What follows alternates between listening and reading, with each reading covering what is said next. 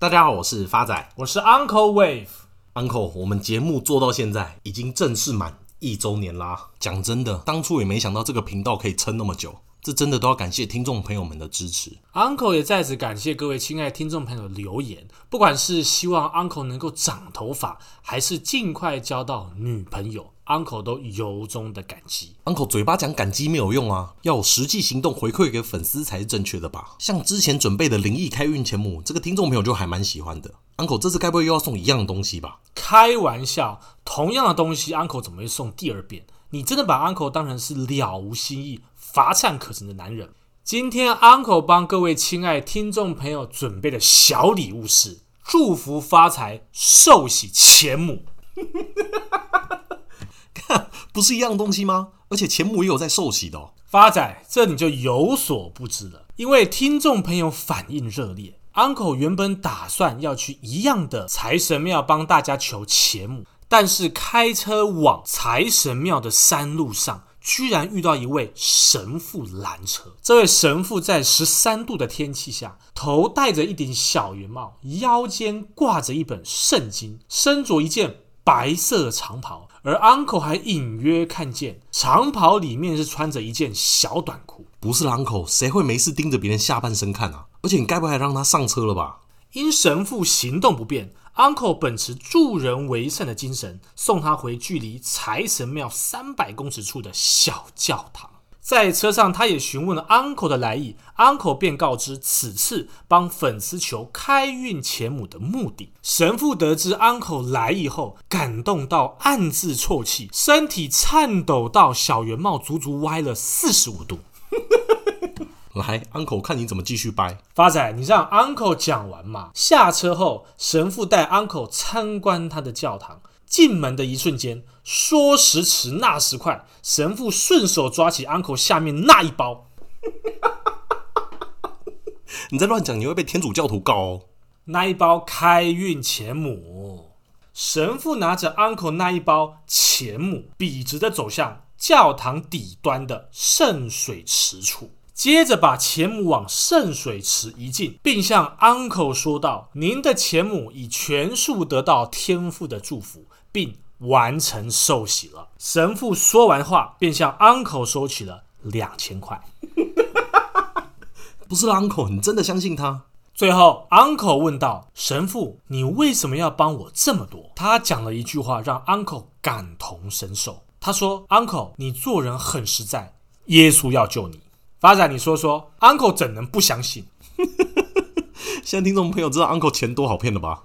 至于要如何得到祝福发财、寿喜钱母，只要听众朋友留言或来信，写下给理财干话王的祝福，Uncle 跟发仔周周抽出五位有缘的幸运听众朋友。在今天节目开始前，发仔要在此恭喜之前有买特斯拉的听众朋友，在上周一已经达目标价啦。哦，这应该是创 Uncle 最快达目标价记录诶，三天。我们在七十七集节目中跟大家分享 Tesla 的目标价，不到三天就达到了。不是 Uncle 在说，Uncle 的波浪实在有所本。你前面不准的都没讲，你当然。发仔，你实在不厚道。不知道各位亲爱的听众朋友还记不记得，我们去年有跟大家分享一位 Morgan Stanley 的首席股票策略分析师 Michael Wilson。这位分析师在去年三月 COVID-19 最严重的时候，他是少数看多市场并大举买进股票，造就了他是二零二零年绩效最好的分析师，而在今年第二季，他就认为股票市场将走入空头，号称是华尔街最悲观的分析师。过去一个月以来，他在重复一个观点：即使他把 S&P 500的目标价从三千九百点调升到四千点，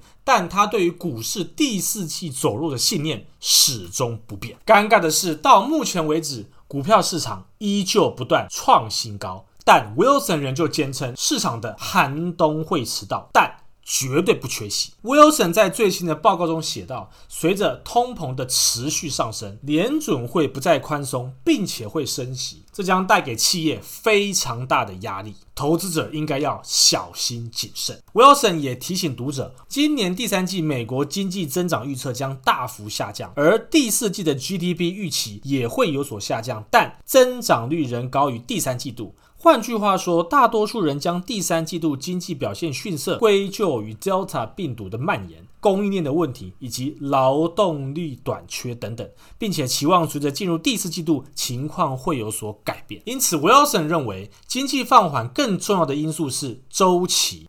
目前市场正位于经济衰退后的复苏期，在 Wilson 的眼里看来，目前的经济周期发展都高于水平，不论从 GDP 的增长、获利增长，还是政策的响应，都是如此。因此，他认为中期的经济复苏将放缓。Wilson 回忆起一年多他坚守的立场，当时他主张市场会有更大的增长，并施加最大的杠杆来提高他的获利。因为当时政府给企业非常多的巨额补贴，失业者也得到前所未有的支持。目前看来，当时的看法虽然没有人支持，但却是正确的。根据美国银行近期的信用卡支出的数据显示，低收入人群使用信用卡的额度暴增。这显示大多数的美国人已经耗尽他们的多余储蓄。虽然这有助于推动2021年的经济复苏，但对于后续的经济来说却是一件坏事。随着市场的不断创新高，Wilson 仍然拒绝屈服。他辩称，市场只是在拒绝接受经济释放的警告信号。他也表示，在各项数据真正开始下降之前，随着散户大量资金的流入，股市有可能再涨一波。Wilson 更直白地表示，冬天来了，但可能十二月或一月才能感受到迟到的冷空气。Uncle，这样听起来，Wilson 是今年看空股市，但不断地被打脸。而他看空市场最主要的原因就是通膨会加速联准会升息的预期。但根据《华尔街日报》十月二十七号的报道。就美国目前公布九月份最新的 CPI 年增率五点三八个 percent，高于市场预期的五点三个 percent。从细项中可以发现，带动消费者物价指数的关键是房租跟能源。发仔跟 Uncle 之前跟大家提醒，油价是创了七年来的新高，但分析师认为这是一个短期的现象，而由能源以及供应链紧张的状况引起的通膨，应该是在可控制范围之内。而近期亚特兰大的联总会官员提及和通膨有关的言论，他是第一次提出以偶发性取代暂时性的通膨措辞。他很直白地表示，随着疫情反复影响供应链，造成一段时间就会再度发生价格波动，证明供应链造成的通膨不是暂时的，甚至比预期影响的更久。但重点来了，这位联总会官员认为，这样通膨的情况最终仍会自然平息。而市场也关注通膨是否会加速联总会的升息，他也提出看法。目前的通膨水平只有达到联准会的平均通膨目标。他认为长期的通膨尚未失控，再加上观察美国八到九月的非农就业人口、主要服务业的活动持续复苏，再加上薪资的绝对值再创新高，以及初领失业金的人数再创新低，显示美国就业市场好转的趋势仍然没有改变，给予通膨环境下民间消费的支持动能。Uncle，问题来了，一边是知名分析师认为通膨会伤害经济。一边是联总会官员认为通膨没有失控，那 Uncle 你怎么看未来股市的走向？Uncle 认为目前的通膨绝对仍旧在可控范围之内，并且股票市场绝对还会再续创历史新高。Uncle 你要确定诶，人家美股已经创新高了，台股还在万七挣扎，台股未来会怎么走？你至少让听众朋友知道一下吧。有收听这一集的听众朋友有福了，Uncle 即将要把。台股的世纪大机密破解给大家知晓。目前台湾加权指数的位阶正处在第五波邪恶波，而此次的邪恶波更邪恶的地方，居然是日线、周线双邪恶波 （Double Evil Wave）。Uncle 先从日线来推波邪恶波。第一波从二零二一年十月五号的低点一六一六二涨到。二零二零年十月八号的高点一六七七一，再修正到十月十三号的低点一六三二八，再涨到十月二十一号的高点一七零二六，随后再修正到十月二十五号的低点一六七八四。那么目前就是从第四波的低点一六七八四向上的邪恶波。那么短线的目标价会落在哪儿呢？预知详情。下集分享。不行啊，Uncle，你回想一下，我们去年的第一集正好就是讲台湾加权的目标价，现在达到了。而满周年的这集，你就不要再吊大家胃口了啦。好的，台湾加权指数日线的目标价会落在一七七一一。接下来是周线大级次的邪恶波。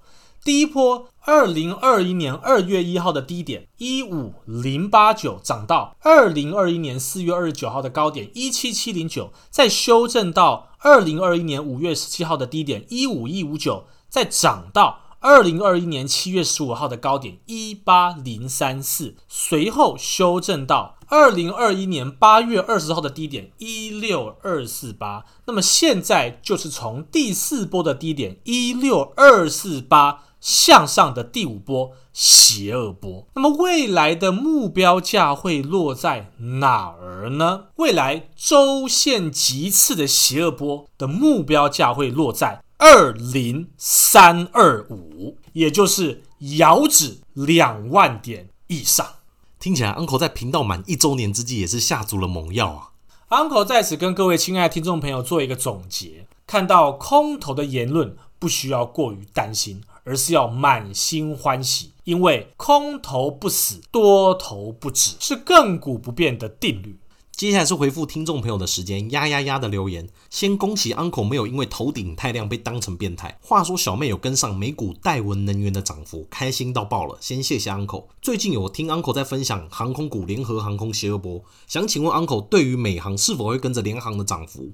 另外前几天也失手买了 ASML。均价在八百五左右，正在高顶吹风，可以请 Uncle 帮忙分析美航跟 SMO 的状态是否可以续报？好的，Uncle 在此跟呀呀呀做一个回复了。美国航空会亦步亦趋联合航空的走势。那目前 Uncle 给一个短线的目标价给您做一个参考，美国航空未来会到的一个短线目标价会落在二七点六五。至于艾斯摩尔，Uncle 也算了一个反弹目标价。八四三点五九有到了，可以先做调节。再来是老朋友 Happily Family 的留言，距离上次留言两个月过去了，想请 Uncle 更新明年对于台股的看法，以及全球经济及货币的分析。另外，如果方便的话，想请两位是否能做一集债券基金及货币投资方向的建议？谢谢你们。好的，Happily Family 对于台股的未来走势，已经在本集跟大家揭秘了。那至于未来货币的走势，Uncle 跟发仔已经准备好一起在之后会跟大家做一个分享。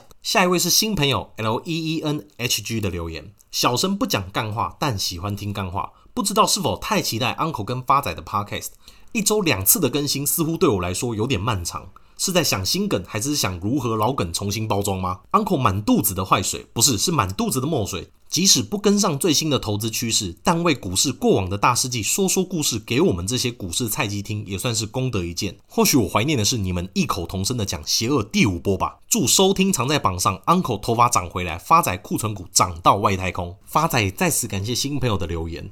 发仔自己知道。在深色的投资理财节目当中，要做的活泼有趣是很困难的一件事，因此发仔跟 Uncle 才希望用这种白话又活泼的方式，让大家可以更融入投资环境，也因此准备的时间都会比较长一点，请听众朋友们见谅。下一位是听众朋友李嘉贤的来信，M 三十一终于到 Uncle 的反弹目标价了，当时 Uncle 建议的反弹价是四百零四块，现在已经到四百零五块了，请问 Uncle 要续报吗？